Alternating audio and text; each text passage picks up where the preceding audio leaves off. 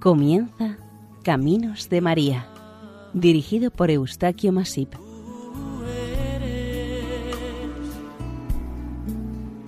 entre todas las mujeres. Sean bienvenidos al programa Caminos de María. Les ofrecemos a continuación el capítulo dedicado a la advocación de Nuestra Señora de Begoña. Agradecemos especialmente la colaboración que desde la Basílica de Begoña hemos recibido con textos y datos para la confección de este capítulo. Deseamos les sea de su agrado y les aporte algún nuevo aspecto de esta advocación. Con ustedes, el equipo de Radio María, Nuestra Señora de Lledó de Castellón.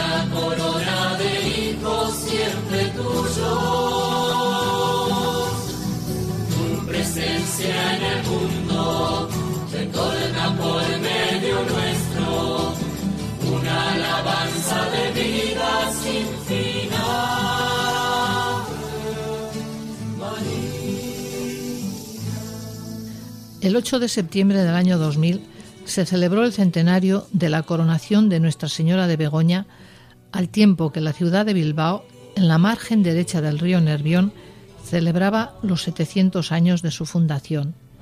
Y es que la historia de la ciudad está ligada íntima y espiritualmente a Santa María de Begoña, Andra Mari de Begoña. La leyenda cuenta que se apareció en la oquedad de una encina en el monte Artagán. Otra tradición cuenta que la encontró un pastor sobre un espino. El caso es que erigieron una pequeña ermita y cuando el pueblo pensó en un lugar más digno, la imagen quedaba arraigada en su sitio, mientras una voz decía Begoña, que significa quieto el pie. Para el maestro Ugaz, la protección que Dios dispensaba a Bilbao a través de la intercesión de la Virgen era un continuo milagro. El pueblo, en cuanto se ve en necesidad, promete hacer una procesión, una novena, otra procesión, lo que haga falta. La misericordia de la Virgen y el socorro que les otorga merece cualquier manifestación de agradecimiento a la Madre. Como ejemplos de las mercedes concedidas al pueblo vizcaíno, cuenta de los fuertes vientos que impedían la entrada a puerto en marzo de 1617. En agosto del mismo año, una pertinaz sequía asoló Vizcaya. Luego los aguaduchos, que siguen castigando de vez en cuando a la villa, o enormes inundaciones como en 1651. En 1737, tras una serie de gravísimas inundaciones en otoño, la gente decía, ya se acaba Bilbao, ya se lo tragó el agua. Y así sucesivamente hasta nuestros días. El pueblo rezaba, salía en procesión, celebraban misas y detrás los ruegos y peticiones de ayuda a Santa María de Begoña, a quien llegada la calma se le atribuía el milagro salvador.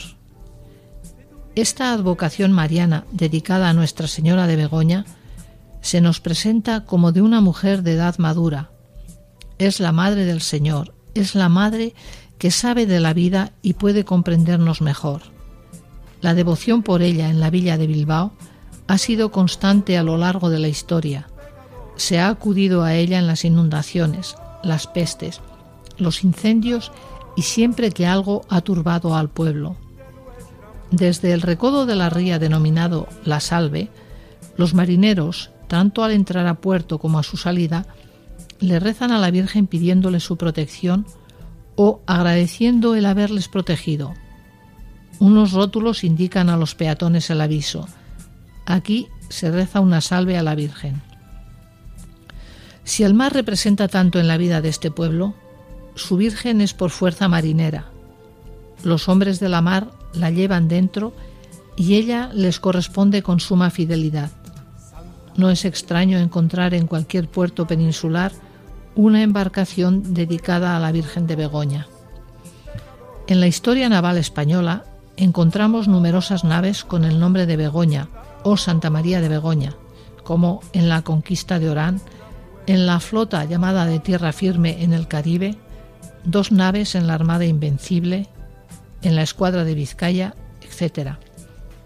Bajo esta advocación, los barcos vizcaínos paseaban el nombre de Begoña por los mares del mundo.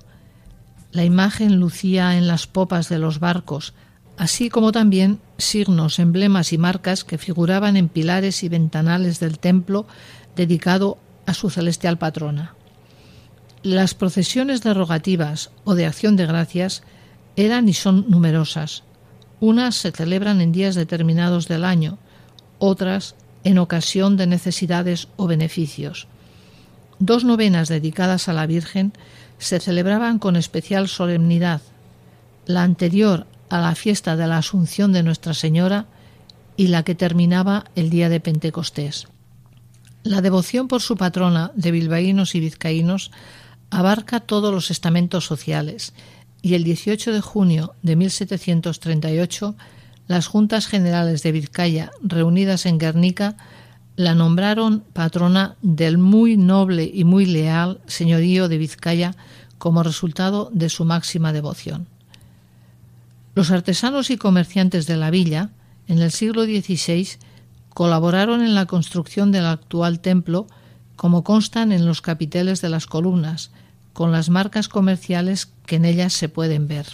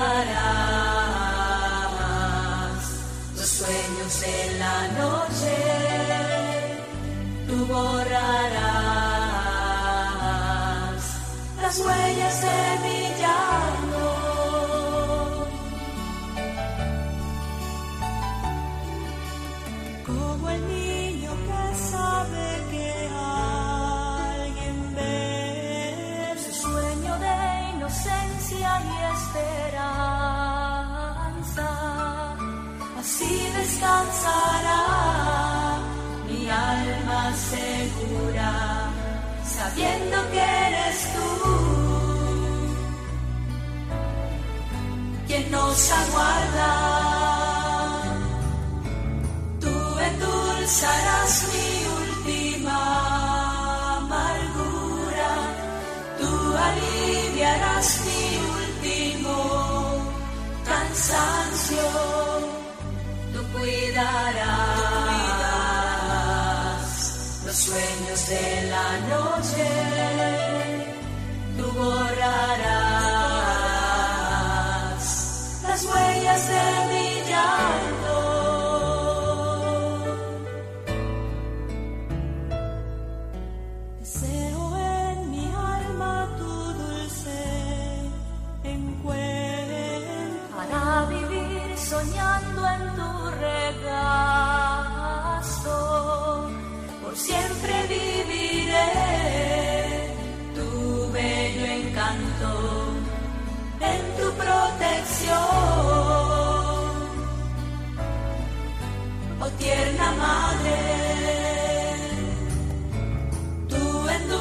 endulzarás mi última amargura, tú aliviarás mi último cansancio, tú cuidarás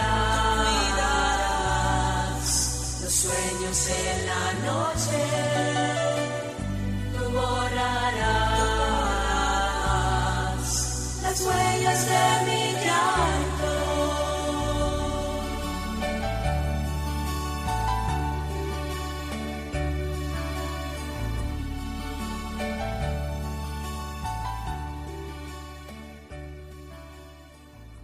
La devoción mariana de Vizcaya para Prudencio arranca en los primeros siglos del cristianismo, pero si oscuros son los orígenes cristianos de Vizcaya, no lo son menos los marianos. La primera devoción que se encuentra es una Santa María de Arceniaga. En el siglo XI ya encontramos alguna iglesia más dedicada a la Virgen, una en Axpe de Busturía, otra en Mundaca y otra Santa María de Barrica. Probablemente hubo una cuarta Santa María de Paresi en Busturia. En el siglo XII Santa María de Siones de Lemóniz y una imagen bizantina en Ugarte de Mújica y en el siglo XIII la joya del románico vizcaíno, la Anunciación de Santa María de Galdácano. En 1162 el señor de Vizcaya dona a San Juan de la Peña, en Baquio, un collazo de Begoña, pero se ignora si existía alguna iglesia dedicada a ella. El culto a Andramari se extiende por el país y el primer documento que cita el monasterio de Santa María de Begoña es la Carta Puebla, que en 1300 concede Diego López de Haro, quinto señor de Vizcaya, a Bilbao. La tradición, por su parte, contaba su historia paralela que carecía de fechas. Todo pasó hace mucho tiempo, dice. El pueblo no matizó fechas de apariciones. Las narraciones que se contaban presentaban un fondo común con otras apariciones de otras partes. Bastante común es la que los cristianos fugitivos de las hordas musulmanas escondían en cuevas, entre peñas, troncos de árboles o matorrales las imágenes de la Virgen para evitar fueran profanadas por los invasores. Tiempo después, cuando los territorios volvían a ser ocupados por los fieles cristianos, hechos extraordinarios daban a conocer a las buenas gentes el lugar donde se escondía la imagen de María. Esta en particular se manifiesta sobre un árbol y determina un lugar sobre el que se le ha de construir un templo. En 1608 se publica un libro sobre la aparición de la Virgen de Begoña, titulado Ramillete de Nuestra Señora de Codés, de Juan de Amiax. Unos años después, el párroco Ugaz de Begoña escribió su relación que figura como primer testigo escrito y que dice así. La santa imagen de Nuestra Señora de Begoña cita en la anteiglesia de Begoña, junto a la villa de Bilbao, en el señorío de Vizcaya, es imagen antiquísima, tanto que no hay memoria de su principio allí, sino una tradición de padres a hijos que fue hallada en un encino que estaba en el puesto que al presente está el altar mayor de ella donde está esta santa imagen. Y esto lleva similitud por el monte de encinos que está pegante a la dicha iglesia que llaman el encinal de Nuestra Señora, donde es tradición antigua que fue hallada la santa imagen. Y queriendo los que la hallaron fundar la iglesia en lo alto del encinal, y habiendo llevado allá la santa imagen y juntando muchos materiales para edificar la iglesia, dicen que a la mañana la hallaban abajo, a donde ahora es la iglesia y los materiales también. Y esto sucedió diversas veces, hasta que la santa imagen reveló a alguno de los que deseaban edificar la iglesia que su voluntad era que se edificase a donde ella fue hallada, y dijo Begoña que, en lengua vascongada, quiere decir estése el pie, que esta etimología, dicen, tuvo en llamarse Nuestra Señora de Begoña, de donde la anteiglesia tomó su apellido para llamarse la anteiglesia de Santa María de Begoña. De los documentos fundacionales de la villa de Bilbao se deduce que Santa María de Begoña existía con anterioridad a 1300 y que era monasterio. Hemos de entender aquí que en realidad era una iglesia de patronato, por lo que los diezmos y los clérigos que se nombraban dependían del patrón, en vez de cobrar la iglesia y el prelado. La imagen encontrada de Santa María de Begoña determina milagrosamente dónde se ha de construir el templo y huye hacia donde ella quiere sea edificado, llevándose en su huida nocturna los materiales acumulados para la obra. Este detalle del traslado de materiales, frecuente en el País Vasco, es rarísimo en otras partes. En la tradición de esta advocación hay que hacer notar que pone en boca de la Virgen el origen del nombre del santuario. Si en general las leyendas esconden un trasfondo histórico, este es el caso en el que no se puede encontrar nada que así sea, debido a sus características y lo tardío de su aparición. No se pueden aseverar como verdad histórica estos hechos y no por ello es menos merecedora de respeto. Las tradiciones populares deben ser tratadas con respeto y veneración, aunque sean increíbles, porque es el sentir de nuestros mayores. Lo importante es el fondo, el espíritu, el alma de un pueblo. Detrás de ellas hay un fondo de sabiduría, de generaciones pasadas, nada desdeñable.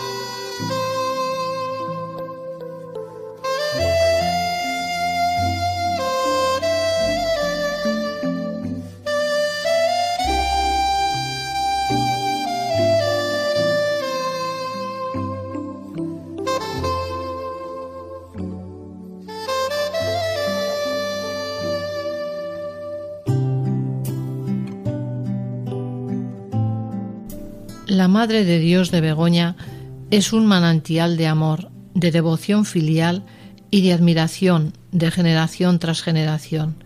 Inclinémonos ante ella y rindámosle nuestra más fervorosa devoción, porque vino a su pueblo a protegerlo y conducirlo para alcanzar gracia de su Hijo nuestro Señor Jesucristo. La imagen de la Virgen de Begoña es una talla posiblemente del siglo XIII. Tiene una altura de 93 centímetros, por lo que pertenecería a una talla mediana entre las vírgenes vascas. Está sentada sobre un sencillo taburete sin respaldo y en su regazo está sentado el niño Jesús. En un principio, el vestido era un manto que cubría hombros y espaldas, pudiendo de frente ser contemplada la imagen en su talla original.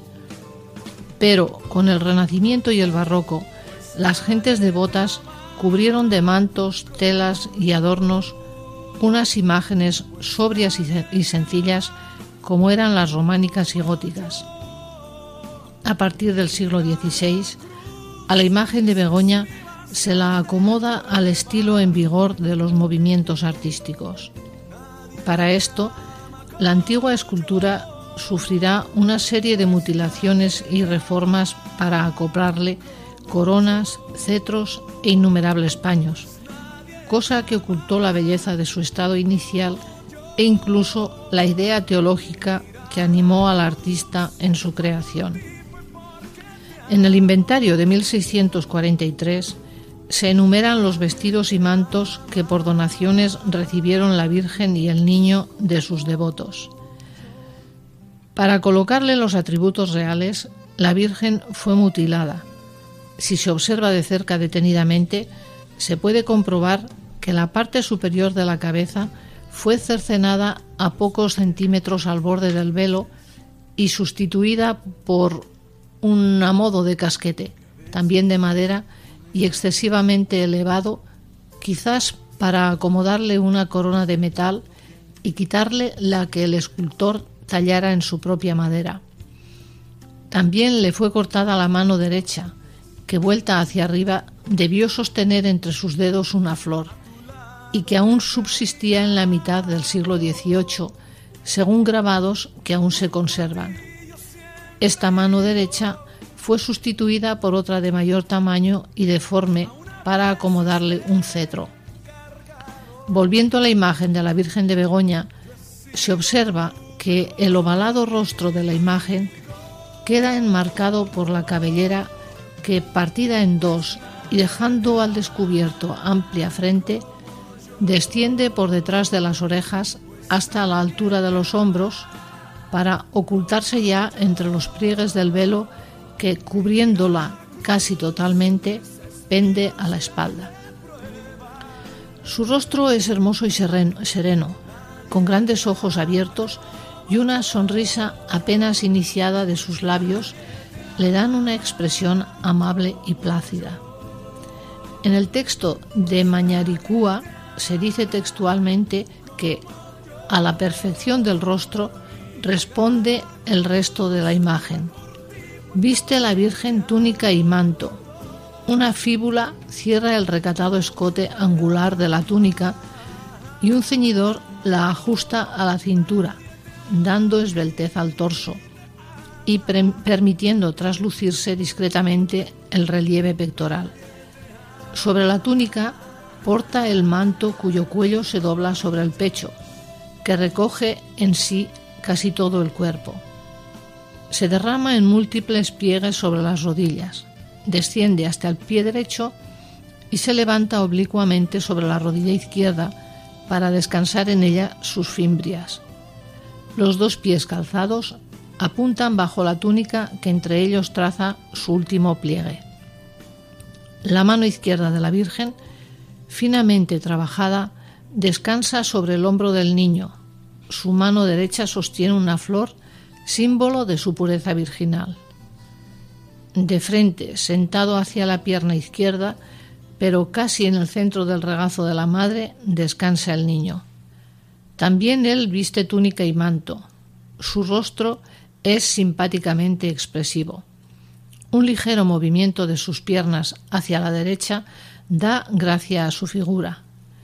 Bendice con la diestra y con su izquierda sostiene un libro abierto. Perdida la rigidez de los iconos bizantinos o románicos, hecho más niño, sigue siendo el maestro que enseña su evangelio, la fuente de la verdad, y en su día el juez de vivos y muertos. La Virgen de Begoña no tiene la rigidez hierática de las imágenes románicas, pertenece más al tipo de transición o gótico. Para el padre Lizarralde es una espléndida imagen del siglo XIV, contemporánea de otras más del país, pero mucho más hermosa y ricamente ornamentada. Andra Mari de Begoña representa a la Virgen Madre de Dios, que en su seno asiente como el mejor trono al fruto bendito de su maternidad, Jesucristo. Es la plasmación de una idea teológica, resumen de toda la Mariología. Es la Madre del Señor. Es la Madre que sabe de la vida y puede comprender la nuestra.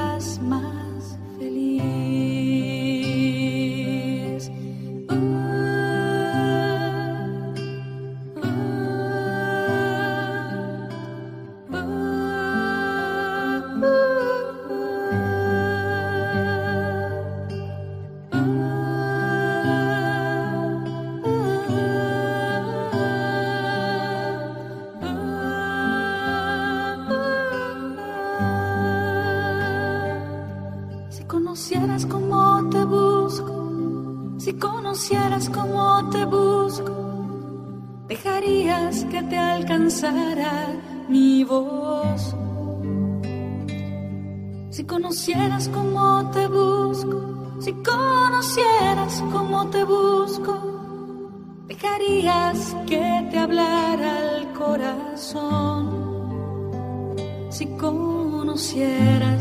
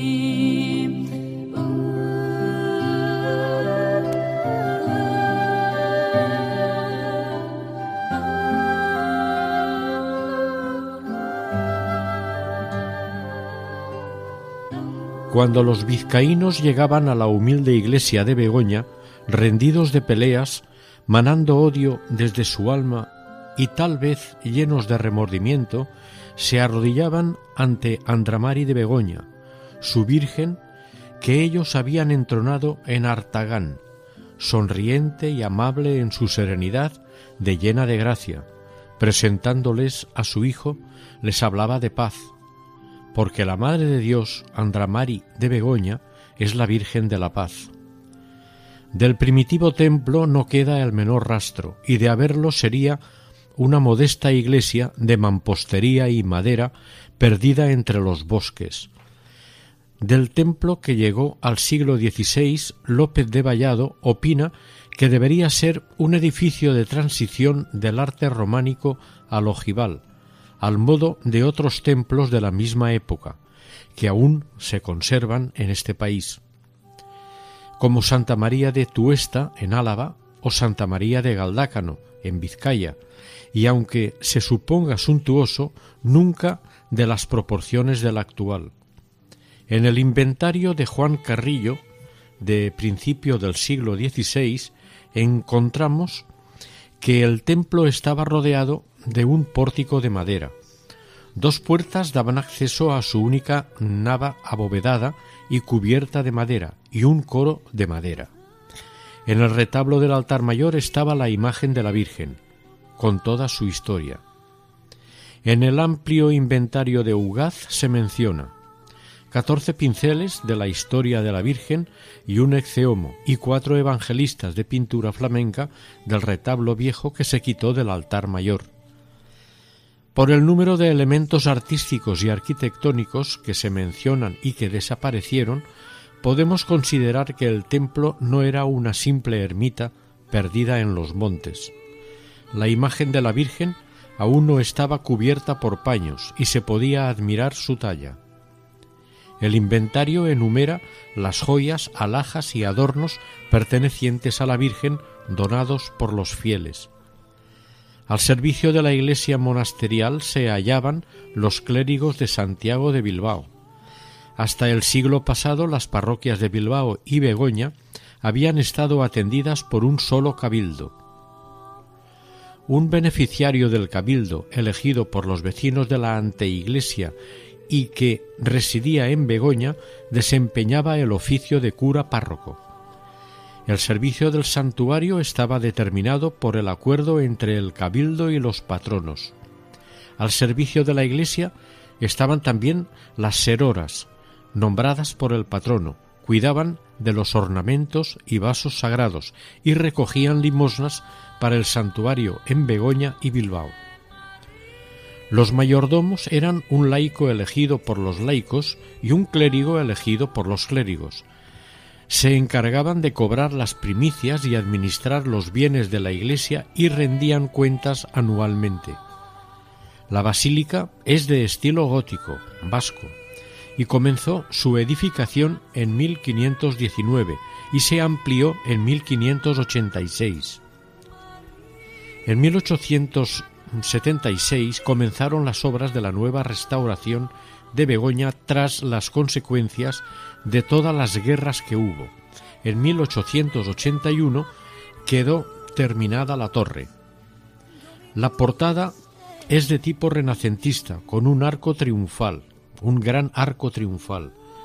El gran campanario, con espadaña, es de comienzo del siglo XX hay que destacar el retablo neoclásico del altar mayor y el camarín de la Virgen, la Amacho, en vasco la Madre o Madrecita, la cual goza de una gran devoción entre bilbaínos y vizcaínos en general, siendo patrona de ambos.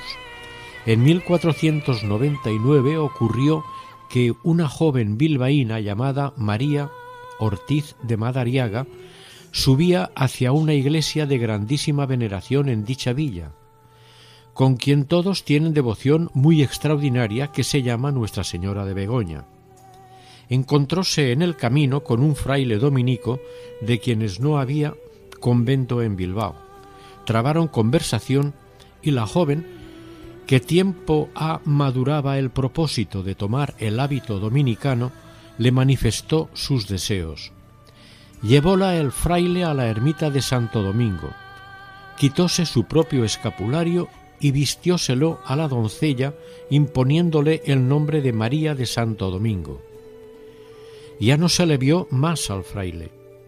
Las monjas del futuro monasterio que entonces nacía a vida próspera en el beaterio de la calle Somera, creyeron que había sido el mismo Santo Domingo o San Vicente Ferrer, a quien se hacía fundador de dicha ermita a principios del mismo siglo.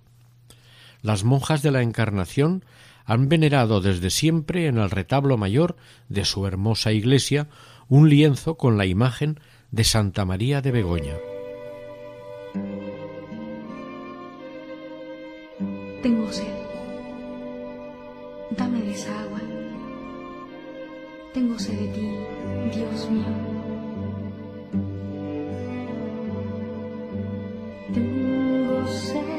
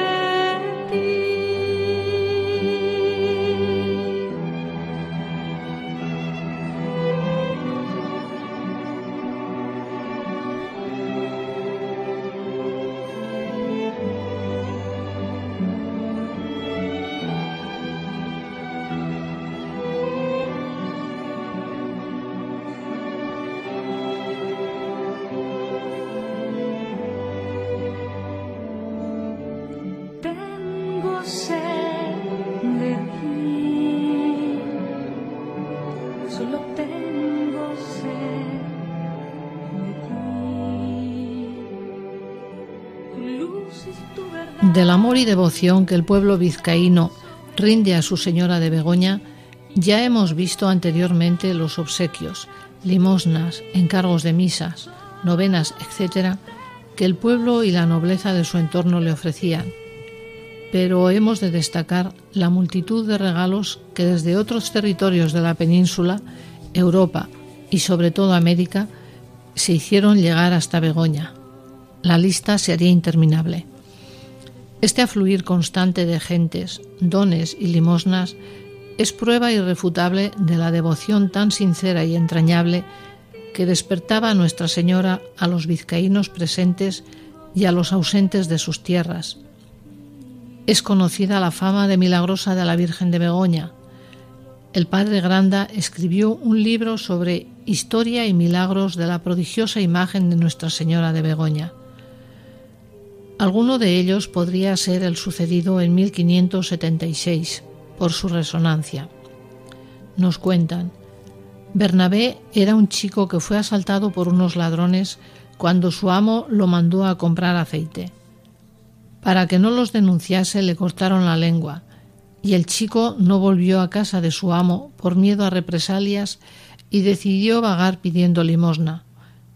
Cuando llegó bendigando a Bilbao, un anciano lo llevó a Begoña para que se encomendase a la Virgen. Bernabé de día mendigaba en Bilbao y de noche se refugiaba en el santuario a escondidas. Al tercer día, al salir del templo, un joven le habló en lengua desconocida, y Bernabé preguntó ¿Qué decís? Este se asombró y volvió a la iglesia a dar gracias a la señora. Otros casos. La curación de un tullido que se arrastraba como una culebra. La curación de un muchacho epiléptico. Recuperaciones de la vista. La curación espiritual de un pintor flamenco que perdía la vista cuando se acercaba a la Virgen para medirla con el fin de pintar un cuadro. Aunque confesó y comulgó, no se curó porque pensaba seguir en su credo. También hubo curaciones durante la peste. El padre Henao dice del santuario de Begoña que es el seguro de Bilbao en todas sus necesidades y aprietos. Es el sagrario del señorío de Vizcaya. Responde benignamente la Virgen a las súplicas de los fieles, obrando con ellos maravillas y milagros. Y no solo en Vizcaya, sino en todo el mundo, con la invocación de María en esta su imagen. Cuando Bilbao celebró el sexto centenario de la Carta Puebla en 1900, se firmó el 19 de marzo la petición al Cabildo Vaticano solicitando la gracia de la coronación canónica, expidiéndose el 3 de mayo desde la Santa Sede la concesión. Como consecuencia de esta concesión, se organizó una junta organizadora y comisiones para dar la máxima solemnidad a las fiestas. La corona de la Virgen fue donada por doña María de Aguirre, mientras que la del niño y el cetro se costearon por suscripción popular. El día de la coronación, 8 de septiembre, fue precedido de solemnísima novena preparatoria, misas mayores, función vespertina y sermones en castellano y euskera. Las campanas de la villa lo pregonaban y los balcones y ventanas engalanados, las banderas, los arcos de triunfo acusaban la alegría del homenaje. El obispo de Vitoria, Monseñor Ramón Fernández de Pierola, presidió los actos y coronó a la venerable imagen de la Virgen de Begoña en nombre de su santidad el Papa León XIII. El 27 de marzo de 1908, Pío X concedió al templo de Begoña el título de Basílica Menor. La festividad se celebra el 15 de agosto, dentro de la Semana Grande de Bilbao, como parte de la celebración de la Asunción de la Virgen y es la fiesta popular. La fiesta litúrgica de la Madre de Dios de Begoña se celebra el 11 de octubre. María es la puerta por la que Jesús quiso hacerse hombre y Él nos la ha dado por madre. Bajo múltiples advocaciones quiere que la invoquemos. Jesús su Hijo no le niega nada. Ella es la medianera de todas las gracias. Cuando le rezamos a Dios, lo hacemos como siervos. Nos cuesta reconocer que somos hijos de Dios. María, cuando reza a su Hijo, lo hace como madre. Y Él no le niega nada, ya que María no le negó jamás nada a él. Oremos a Nuestra Señora de Begoña. No olvidéis, Virgen Santísima, las tristezas de la tierra. Dirigid una mirada bondadosa sobre los que sufren luchando contra las adversidades y cuyos labios no cesan de apurar el cáliz de la amargura de esta vida. Tened piedad de los que se aman y han sido separados. Tened piedad de las flaquezas de nuestra fe. Tened piedad de aquellos a quienes amamos. Tened piedad de los que lloran, de los que rezan y de los que temen. Dadles a todos la esperanza y la paz. Amén. Yo creo en tu resurrección, porque puedo amar, puedo reír, puedo abrazar mi mayor enemigo y mirar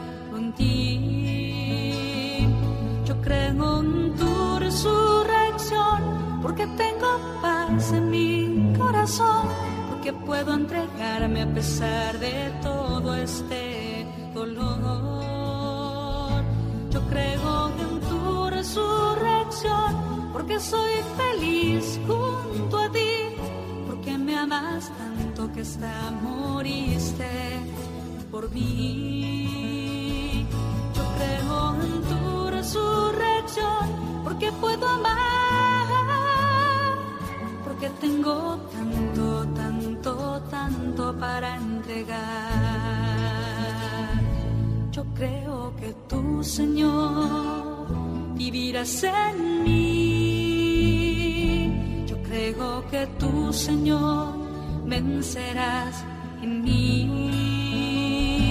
Yo creo que tú, Señor, morarás en mí.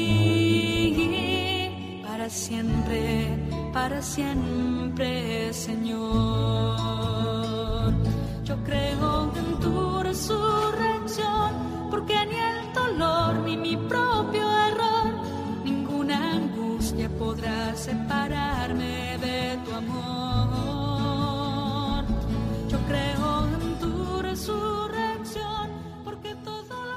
Aquí termina el programa Caminos de María, dedicado hoy a la advocación mariana de Nuestra Señora de Begoña.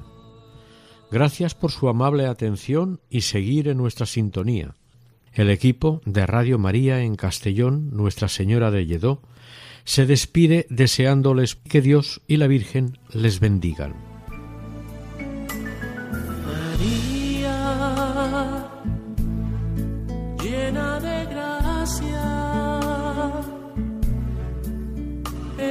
Señor está contigo. Han escuchado en Radio María Caminos de María, dirigido por Eustaquio Masip.